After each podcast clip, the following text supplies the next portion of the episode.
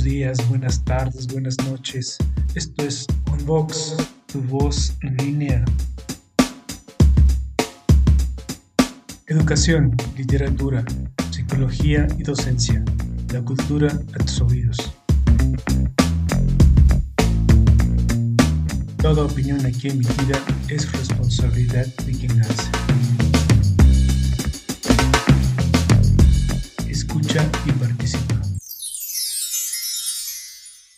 Empezamos. Hola, ¿qué tal? Bienvenidos sean todos a Unbox, tu voz en línea, un proyecto personal que nació por el placer de ampliar el horizonte cultural. Con este programa continuamos con temas de docencia, un espacio para saber y ponernos al tanto sobre el quehacer de los docentes. Doy gracias a quienes en este momento me escuchan, comparten el programa, se inscriben al canal de YouTube y participan haciendo algunos comentarios ahí. Y a quienes me siguen por Facebook y demás plataformas de podcast y de, pues, a quienes participan desde luego en él. Y en esta ocasión estoy muy contento porque tengo un profesor que nos viene a contar su quehacer docente desde España. Nos viene a platicar su labor, a contarnos sus experiencias. Y pues sin más preámbulos doy la bienvenida a mi querido amigo Juan Gómez. Bienvenido hasta tu casa de Unbox, tu voz en línea. ¿Cómo estás? Muy buenas, encantado de compartir este ratito contigo. Yo encantadísimo porque hoy vamos a hacer dos programas, uno como docente y uno como escritor. Entonces no se pierdan, por supuesto, para el siguiente programa, la siguiente sesión, vamos a hablar de su libro eh, de quien ya tenemos eh, reservadas muchas preguntas al respecto. Bueno, pues vamos a empezar. Eh, tú nos visitas desde España. ¿Qué nos puedes contar de tu lugar de residencia? Bueno, pues vivo en un, edificio de apartamentos en una ciudad, un pueblecillo aquí de, de Madrid, cercano a Madrid, una urbanización tranquila y bueno, pues España, pues no sé, ¿qué, qué, voy a contar? Pues que, yo estoy muy a gusto aquí. en, mi, en mi tierra y, bueno, pues eh, me ha tocado y en la lotería pues me siento afortunado. Qué padre. Muy, un, un, país bastante, este, pues muy atractivo, muy turísticamente, ¿no? Bueno, eh, hay mucho turismo, hay, hay, bueno, los mismos problemas un poquito que en todos lados también. No todo es bonito, ni todo es maravilloso. En todos lados se cuecen habas, como decimos aquí. No sé si como, diréis vosotros. es el mismo dicho, sí, sí. El mismo dicho. Pues exacto. Eh, yo siempre prefiero quedarme con, con, lo, con lo bueno, con lo bonito, con la tranquilidad y claro. los problemas para, para cuando surgen se, se van resolviendo. E, e, es padre esa visión positiva, ¿no? siempre, siempre ser positivo, ante todo. Oye. Eh, llorando por la esquina. Sí, sí, sí, claro, no, no, por supuesto. Oye, entremos al tema de la labor docente. Eh, tú, eh, ¿desde hace cuántos años estás en este tema de, de, trabajo docente? Pues dando clase. Dando pues clase, sí cerca de 12 años. 12 años. Ah, sí, sí. 12 años. Eh, encantado. ¿Cuál es la, asignatura que das? Bien. yo soy profesor de interpretación. Ya. Yo soy profesor de interpretación. Mi, mi labor la desempeño principalmente en centros culturales, en colegios, eh, en escuelas eh, eh, especializadas en, teatro, en, este, en el caso. Entonces, pues bueno, gente de, todo tipo, con gente de todas las edades, desde niños de 5 años hasta adultos de 80 y pico. O sea, gente que quiere disfrutar de la interpretación, disfrutar del teatro y disfrutar, conocer este mundillo y gente que también se está preparando profesionalmente o que quiere entrar en el mundo de la interpretación eh, en esas escuelas eh, más profesionales.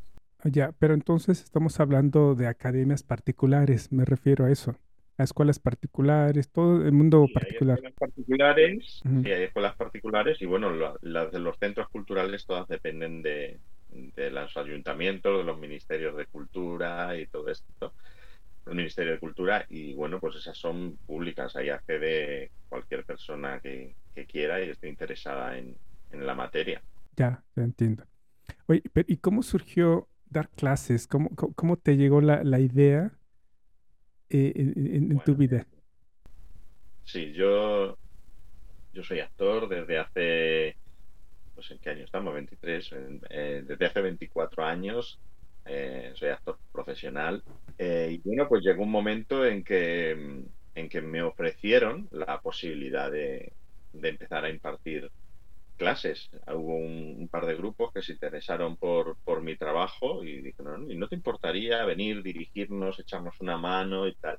Y fui probando, probando y, y, cuando me quise dar cuenta, de repente ya me estaban llamando de otros sitios y, oye, ven aquí también y ven aquí y tal. Y, y bueno, pues fui acumulando grupos. Ahora mismo, por ejemplo, en la actualidad tengo 10 grupos de, teatro. No míos, sino imparto clase a 10 grupos de, de teatro entonces tú das eh, eh, en, en, una misma hora clases a varios, eh, digamos, a varias edades, por decirlo así, o solo por edades, ¿cómo está dividido? ¿Cómo está? No, por edades. Yo cada día tengo distintos grupos, y hay grupos infantiles, hay grupos más adolescentes, hay grupos más adultos, hay un poquito de todo, ¿no? Entonces, pues cada, cada grupo tiene sus necesidades, cada grupo tiene su técnica, cada grupo tiene su método y, y su forma de trabajar. Oye, y, ya siendo honestos, eh, ¿con quién te identificas más? ¿En qué nivel de edad? bueno, a ver, em, los niños me encantan. Me encanta trabajar con los niños por su imaginación, su energía, su vivacidad. Pero también es cierto que agotan. Acabas, acabas agotado después de las, de las clases con ellos. Y los adultos, lo que más me gusta es su, su nivel de compromiso, que lo hacen por elección propia, lo hacen por deseo, lo hacen por inquietudes, lo hacen por, por ampliar. No todos los, los alumnos que, que, tengo quieren dedicarse a, a, este mundo. Hay muchísimos que sí, pero hay otros muchos que, que no, que lo hacen simplemente por afición, por conocimiento, por, por diversión por crecimiento personal y, bueno, pues eso también es muy enriquecedor, el ver que, la gente tiene inquietudes, que se interesa por, estos temas. Sí, desde luego, me lo imagino. Fíjate que aquí en Unbox he, tenido pláticas con docentes de todos los niveles, ¿no? Desde preescolar hasta universitarios. Y convergen con, con esta misma este, expresión con la cual tú nos acabas de contar que los niños, por ejemplo, las, las maestras de, aquí le llamamos mises, ¿no? Con mucho cariño, las mises de preescolar, terminan ciertamente muy agotadas, ¿eh? ¿eh? requiere este, una labor impresionante. Yo he platicado con maestras y directoras de preescolar, a quienes también les he dicho que es una responsabilidad enorme de trabajar con niños, pero este, ellas están fascinadas, ¿no? encantadas y yo mi admiración por por maestros como tú que trabajan como niños, que realmente es una labor titánica la que hacen, ¿eh? Muy, muy grande. Bueno, eso. Eh, son, son pequeños gérmenes, ¿no? Que tú estás ahí alimentándolos y ellos van floreciendo, van sacando su, su van creciendo, ¿no? Van creciendo y, y, se agarran a todo y les gusta todo y, y si se lo das con juego, se divierten, se lo pasan bien y lo más importante, que también hay que ser un poco egoísta, que yo también me divierto. Exacto. Sí, sí. Yo me divierto, ellos se divierten y aquí nos lo pasamos bien todos. me, me, contaban unas mises que eh, de repente haciendo alguna actividad, pues ellas formaban parte de, ese grupo de niños, ¿no? Y terminaban disfrutándolo como niños, ¿no? Entonces, eso es lo fantástico. Ojalá y que también los maestros de, prepa y de universidad también salieran todos los tiempos, en todo el tiempo eh, de, las aulas, así, ¿no? Felices, contentos y, divirtiéndose finalmente, que es la parte importante, ¿no? Aprendiendo, jugando. influye mucho el, tipo de, enseñanza que estés impartiendo. Yo es que, a ver, imparto teatro eh, y, mi forma de hacerlo es siempre a través del juego y de la diversión, porque no entiendo este, este oficio, esta profesión sin la diversión. Claro. Entonces, pues, eh, si yo tuviera que dar química, pues te aseguro que a lo mejor no lo daba con la misma. pues yo creo que ese es el reto, ¿no? Ese es el reto de dar una clase como las de ciencias, química, física, matemáticas, no sé, ponerle un poco más de, no sé, diversión, ¿no? Quizá ese sería un gran reto para jalar a todos los chicos, ¿no? Lo primero es que te tiene que gustar a ti. Desde luego. Yo disfruto con esto. Con la física nunca ha sido muy fuerte. Oye, y de, todos los niveles que impartes, eh, cuéntanos alguna situación graciosa que por la cual hayas vivido con los con niños, adolescentes y adultos. Porque me imagino que han de haber muchísimas, ¿no? Tú estás todo el tiempo digo, haciendo cosas, ¿no? Anécdotas. Pues, Anécdotas, pues, sí. la verdad es que sí, pero quizá por, por subrayar algunas así un poquito más general, por ejemplo, en los niños, eh, me hace mucha gracia eh, lo literales que son. Por ejemplo, yo en todos los ejercicios los hacemos a base de juegos, como ya he dicho, improvisaciones constantemente, hacemos improvisaciones para que ellos desarrollen su, su imaginación. Bueno, eso lo hago igual con los niños que con los adultos, ¿no? Pero era el caso de los niños, para que desarrollen su, su, su, imaginación, su velocidad, su reacción y todo esto. Pero luego siempre tengo también eh, en cuenta que algún día, o sobre todo a final de curso, cuando llega al final de curso, se ponen delante del público y representan su obra y, disfrutan y todo eso. Entonces siempre hay una máxima, es no dar la, espalda al público, eh, favorecer al público, no dar perfiles demasiado marcados para que te puedan ver todo el mundo, levantar la voz. Entonces tú les dejas interactuar y ellos van haciendo, se van creando su historia, se van montando su película y bien, perfecto. Pero cuando llega el momento de las correcciones, dices, ya, pero has dado la espalda al público, como yo les digo, habéis dado culo. Has dado culo. Y, la voz estaba muy bajita. Y aquí estabas hablando, pero hablabas para atrás. Entonces el público le va a costar más escucharte. Cuando al siguiente ejercicio les vuelve a tocar, de repente les ves que están siempre de frente, que andan de lado y gritan porque son tan literales. No, es que me has dicho que no de la espalda. No me voy si no doy la espalda. ¿no? Tú gírate y te vas. No, no, es que no puedo dar la espalda. y eso es algo que generalmente pasa en todos los grupos infantiles. Todos hay un momentito en que pasa eso. Y es muy divertido. Qué padre. Finalmente uno, en todo momento, uno, como bien dices, si uno ama su, su quehacer docente, te la pasas muy divertido, ¿no? Y, esos momentos, pues te alegran el día, ¿no? Como docente también, por supuesto. Y una retroalimentación completa, ¿no? Me hacen ir a trabajar con gusto y volver de trabajo, pues con el cansancio físico posible, pero fresco y claro. de haber pasado un rato y haber disfrutado. Oye, y una situación compleja, dificilona, que hayas vivido. Difícil difícil, ¿con niños o con adultos? De las que tengas. bueno, eh, por ejemplo, muchas veces con los adultos, pues, mm, vale, hay, momento de, hay momentos de diversión, de juegos, de risas, pero claro, también tenemos que, que atacar, pues, eh, otros géneros, como es el drama, eh, todo esto, ¿no? Entonces, sobre todo cuando se llega al drama, pues cuando ves que, no, no te consiguen transmitir la emoción que tú les estás pidiendo y empiezas a hurgar un poquito, a, tocar un poco fibra para que despierten por dentro esas emociones y tal. Y bueno, y, entras a lo mejor en terrenos delicados, despiertas fantasmas o despiertas problemas o despiertas recuerdos que pueden llegar a ser un poco dolorosos y, bueno, pues esas, esos momentos siempre son un poquito incómodos, un poquito difíciles, porque hay que, hay que saberlo llevar muy bien para tampoco eh, que le puedan coger eh, manía, por decirlo de alguna manera, a la cosa, porque cuando algo nos duele, como que nos ponemos la barrera eh, y decimos, no, de aquí no pasamos. Pero cuando te das cuenta que ellos entienden lo que, lo que estás intentando hacer con ellos y, colaboran. Y a pesar de, entrar en esos terrenos peligrosos se, dan cuenta cuál es el objetivo y aprenden, sobre todo a eso, aprenden a llegar a manejar esos recuerdos y esas emociones y a separar lo que es verdad de, lo que le puedes dejar al personaje para poder ayudarte, es, saber aprender a, usar la herramienta, ¿no?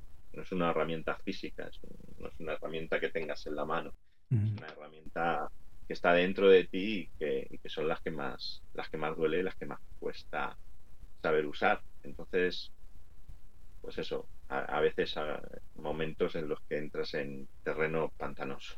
Sí. Pero bueno.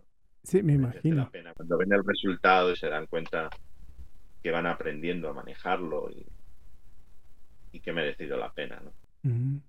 Sí, y quizá estas eh, herramientas o emociones con las cuales tú trabajas, porque trabajas todo el tiempo con emociones, ¿no? Y quizá lo, más importante es sacarle provecho, ¿no? Por ejemplo, si es una escena de drama, bueno, yo no soy nada de teatro, seguramente estoy divagando, pero bueno, quizá este llorar y hacerte de un recuerdo ahí personal para llorar, ¿no? Emitir un drama, no sé. A ver, al principio, antes de poder expresar una emoción tienes que conocer cómo la expresas. Entonces, muchas veces hay que recurrir a lo propio para poder luego transmitir, aprender a transmitir o cómo transmitir esa, esa emoción. Y luego llega un momento en que ya simplemente la mecanizas o despiertas, das al clic que, despierta esa emoción sin tener que hacerte daño, sin tener que rasgar dentro de, de tus propias emociones y enseñar a, hacer eso es complicado, pero luego también es satisfactorio. Y, luego, a ver, la interpretación no es solo algo que, valga para el teatro, para el cine, para la televisión, vale también para, para el, día, el, día a día, porque yo creo que como personas el, saber eh, controlar nuestras propias emociones también es interesante. ¿no? Claro. Y ahí está una labor titánica con la que tú este, trabajas, ¿no? Que enseñas lo que no se enseña en la mayoría de las, de las eh, materias, ¿no? Por ejemplo, eh, matemáticas, física, controlar las emociones, ¿no? Porque todo el tiempo, como bien dices, ¿no? Estamos, estamos usando las emociones cuando vamos por la calle, cuando vamos conduciendo. Imagínate cuando llegas a, tú como maestro a dar clases, ¿no? con, las emociones a flor de piel y, no te centras, pues eh, será un caos, ¿no? Completamente. Entonces, si tú dominas tus emociones, pues yo creo que este, pues puedes desarrollar en cualquier ámbito, ¿no? En el que te enfrentes. Y ese es un plus eh, con el cual tú estás trabajando con tus alumnos. Qué padre, muchas felicidades. Ojalá y los maestros de, ciencias o las demás eh, áreas, pues no sé, les enseñaran, ¿no? hay que inventarse un proyectito, ¿cómo ves, Cohen? es un poquito también lo que hemos comentado antes. Es si el profesor que imparte la materia disfruta de esa materia y transmite ese disfrute, va a conseguir que sus alumnos disfruten con él y pongan interés. Otra cosa es que a ver, mm, a ti te llegan, te tienes que aprender las tablas de multiplicar y, es un rollo, ¿no? Pero el profesor te las enseña con una musiquita y, oye, como que ya la musiquita te la aprendes sola y entras solo, entra más fácil. Pues así un poquito con todas las materias. Si tienes una emoción o transmites esa emoción, pienso que los alumnos la, captan de la misma manera y mm. pueden aprender también a, desarrollarlo por rollo que sea la materia que claro. Pero fíjate que aunque no lo creas, en estos tiempos todavía hay profesores eh, que son de la vieja escuela, ¿no? Que, no han querido despegar, que no han querido este, transitar en otro, en otro ambiente y pues hacen la cosa muy complicada, ¿no? Entonces por eso tengo que inventarse un proyectito para que los maestros este, surgen por otros caminos eh, en donde las emociones y eh, sean más, más ligeras y tengan una predisposición de, no sé, una empatía con los alumnos, de, como tú dices, ¿no? De llevar la clase más amena, todo eso, pues yo creo que podemos hacer muchísimo, ¿no? Y aprender mucho de lo que tú haces en tu, en tu salón, Yo creo que es la base, disfrute y, transmitir. Y esos, esos profesores que, a los que haces alusión, que son de la vieja escuela y que no, no se adaptan a estos tiempos, pues, pues mira, a lo mejor es que ya llevan demasiado tiempo. Hay que dejar paso a, las nuevas. Eh. Ya llevamos mucho tiempo avanzando y, cada vez habrá menos de ello, pero también es que en casi todas las profesiones hay gente que no disfruta de su trabajo y que está ahí porque no ha podido hacer otra cosa o porque se metió en eso en un momento dado y luego no ha sabido cambiar o no ha tenido el valor de, arriesgarse a cambiar o de seguir buscando y, bueno, pues acaban amargándose o acaban eh, frustrándose y, lo malo es que eso lo transmiten igual a la hora de hacer el trabajo a las personas que lo reciben, en este caso los alumnos. Sí, desde luego.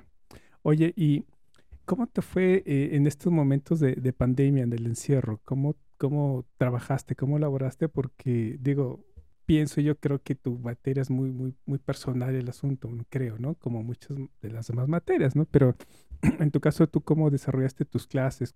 Bueno, em, principalmente hubo dos, dos, dos formas. Bueno, al principio del todo fue el bloqueo cerrado todo, no había, no se sabía cómo, cómo llevar a cabo todo esto. Luego, afortunadamente, la, las nuevas tecnologías nos dieron la, la, herramienta, pues empezamos a funcionar a través de pues esto de, de videollamadas y, y todo. Aprendimos todos un poquito a usarlo.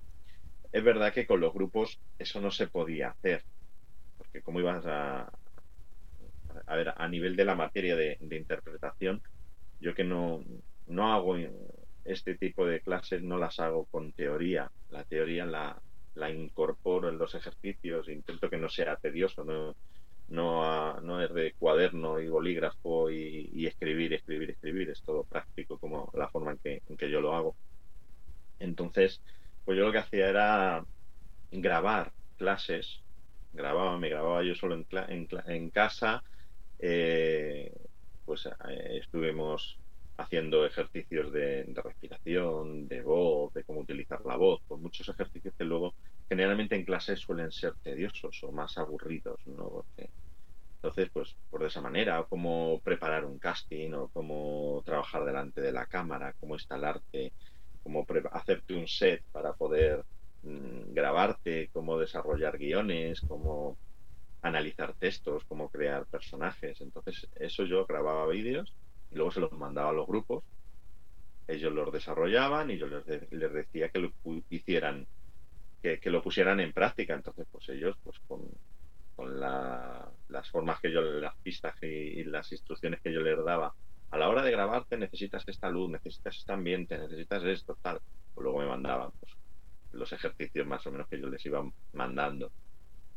Y, a nivel de, clases particulares, que también fue un momento de, de esas clases particulares que yo de por sí habitualmente tengo siempre alumnos particulares, pero son físicos, o sea, son presenciales las clases. Al hacerlas así en distancia, pues trabajamos de otra manera.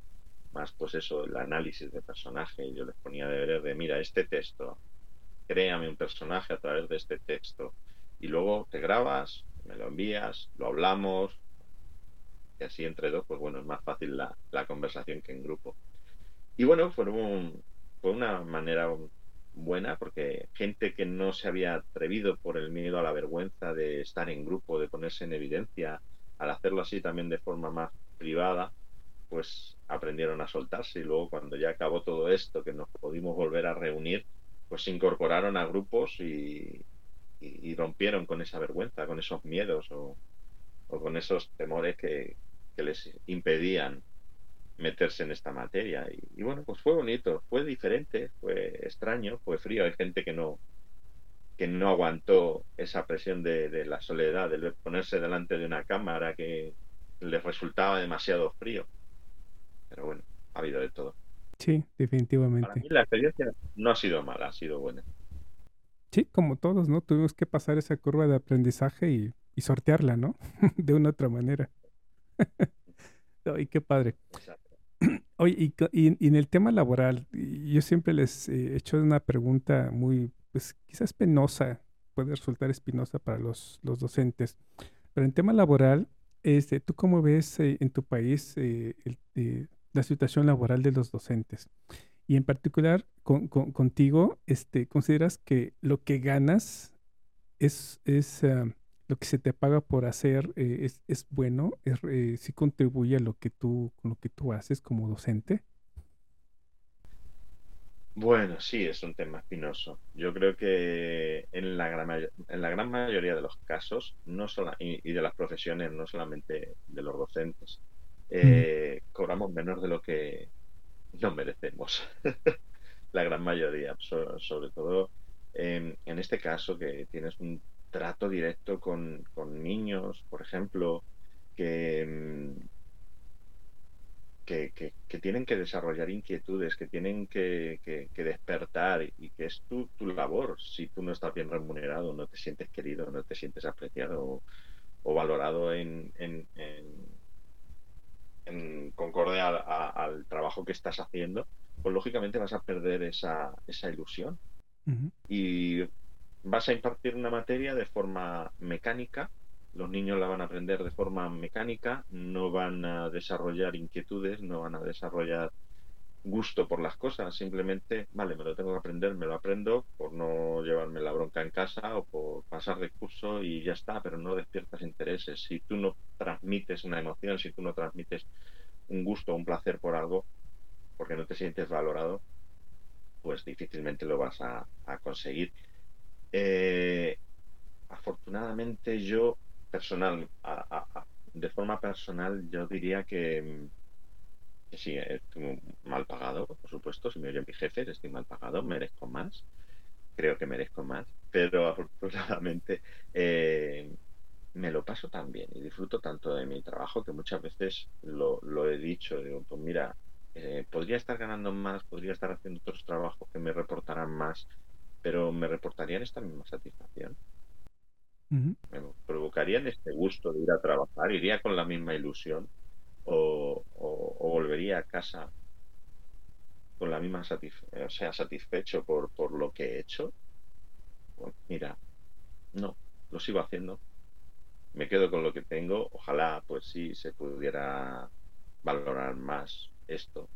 Se sigue luchando, sigue, sigue habiendo movimientos, sigue habiendo huelgas, sigue habiendo eh, manifestaciones, sigue habiendo reclamos, sigue habiendo un poquito de todo. Pero es muy despacio, va muy despacito y esperemos que algún día pues dé fruto. Pero hasta entonces, si todos nos rendimos, ¿quién se encarga? Claro, sí, desde luego. Fíjate que tú, tus palabras resuenan eh, y hacen eco en otras, eh, con otros maestros que nos han hablado justamente esta situación aquí en México que la situación es, complicada, es compleja, ¿no? Pero cuando hablan de, su vocación como tal, con este amor, con este cariño, eh, desde luego uno, uno valora más como, como docente y como alumno esta enorme labor tan, tan hermosa que es la de ser maestro, ¿no? Ser profesor. Y, eh, y de transmitir desde luego este, este amor por, por un trabajo tan... Sí que, hay mucho por hacer todavía, ¿no? Pero es tan, reconfortante, tan gratificante, eh, por uno como docente y también por, por, por, como uno como alumno, ¿no? Está muy padre porque hemos tenido maestros, tenemos muchos que, que nos han este, dejado una huella muy padre en, nuestras vidas, ¿no? Y esa es la, una, una, parte importante de ser docente, ¿no?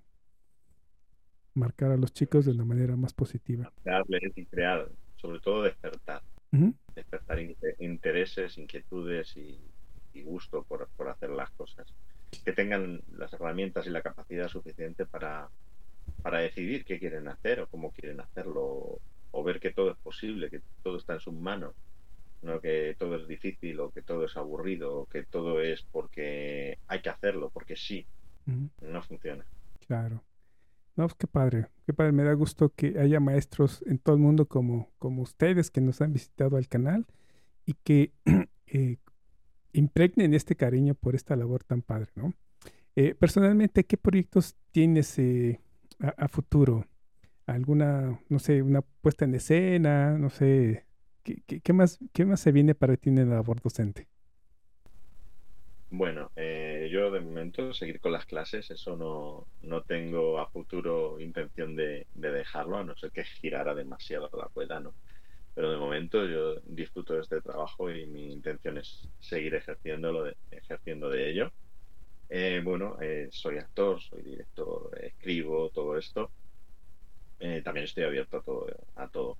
A todo ello. Ahora mismo, por ejemplo, mi proyecto más cercano y el que más ilusión me, hace es la preparación de un nuevo cortometraje que de un guion propio eh, que voy a dirigir. Ya está todo preparándose, estamos en el momento de preproducción. Eh, un cortometraje que, que ataca eh, de lleno al tema de la violencia de género, de la violencia psicológica es en la mujer. En, en, el caso en que lo voy a mostrar es en, el de la mujer, porque quizás es el, más genérico, el que más, más fuerza puede hacer, pero no sin olvidarnos también que también lo hay dentro de, de, los hombres. Y, bueno, pues ahí estoy muy, muy ilusionado con, con este proyecto que, que, vamos a empezar a, grabar en, en breve, en cuanto que esté todo listo para poder hacer el mejor trabajo posible. Qué padre, muchas felicidades y éxito con tus proyectos, ¿eh? Y ojalá nos vengas a hablar también de ellos. Oye, eh, para ir cerrando esta charla tan padre, este, ¿qué te gustaría decirle a los maestros eh, de México y España que nos están escuchando en este momento? Bueno, ¿qué decir? Pues que somos afortunados porque tenemos un trabajo bonito, trabajo ilusionante, un reto, pero que, que, que, seamos fuertes, que nos superemos, que disfrutemos de ello, que, que dejemos de ver todas las partes más negativas que puede haber, que las hay como en todos los trabajos, pero que somos afortunados porque tenemos muchas partes positivas, sobre todo cuando vemos cómo evolucionan estos alumnos, cómo, cómo van creciendo, cómo la gran mayoría de ellos al final pueden decirte gracias, ¿no? Y quedémonos con eso, con, con la labor que, estamos haciendo. Que, bueno, que despertemos, que sigamos despertando ilusiones y, e inquietudes y que, que es un trabajo bonito, que disfrutemos de que merece la pena. Muchas gracias, mi querido Coan, por haber visitado nuestra casa de Unbox, tu voz en línea. Muy contento de tenerte y de escucharte y, que pues todos nuestros maestros sigamos haciendo, como bien dices, con mucho amor lo que nos gusta hacer, ¿no? Muchas gracias por venir al programa. Muchas gracias a ti por invitarme, muchas gracias por este ratito de charla y que ha sido muy agradable y, de agradecer pues que, nos des voz, que, nos dejes contar y, y, hacer llegar a todo el mundo un poquito más de lo que es nuestro oficio y nuestro trabajo y nuestro nuestras historias para, que todo el mundo vea que, como hemos dicho al principio, ¿no? En todos lados puede nada. Las buenas y las malas, disfrutemos de ellas. Claro que sí. Muchas gracias a todos por llegar al final de este programa. Les invito a que nos escuchen en el siguiente programa. Vamos a hablar justamente de nuestro querido Coan de su libro, por supuesto, de todo lo que ha hecho y que se va a empalmar justamente con el tema de la labor docente. Muchas gracias. Y si gustan participar en este proyecto en especial, en estos temas, por favor escriban a unboxpodcast.gmail.com. No olviden darle manita arriba, descargar el audio, compartirlo o inscribirse al canal. Muchísimas gracias. Yo soy César Cibades y me despido. Nos vemos, mi querido Coan. Hasta pronto. Hasta pronto, muchas gracias.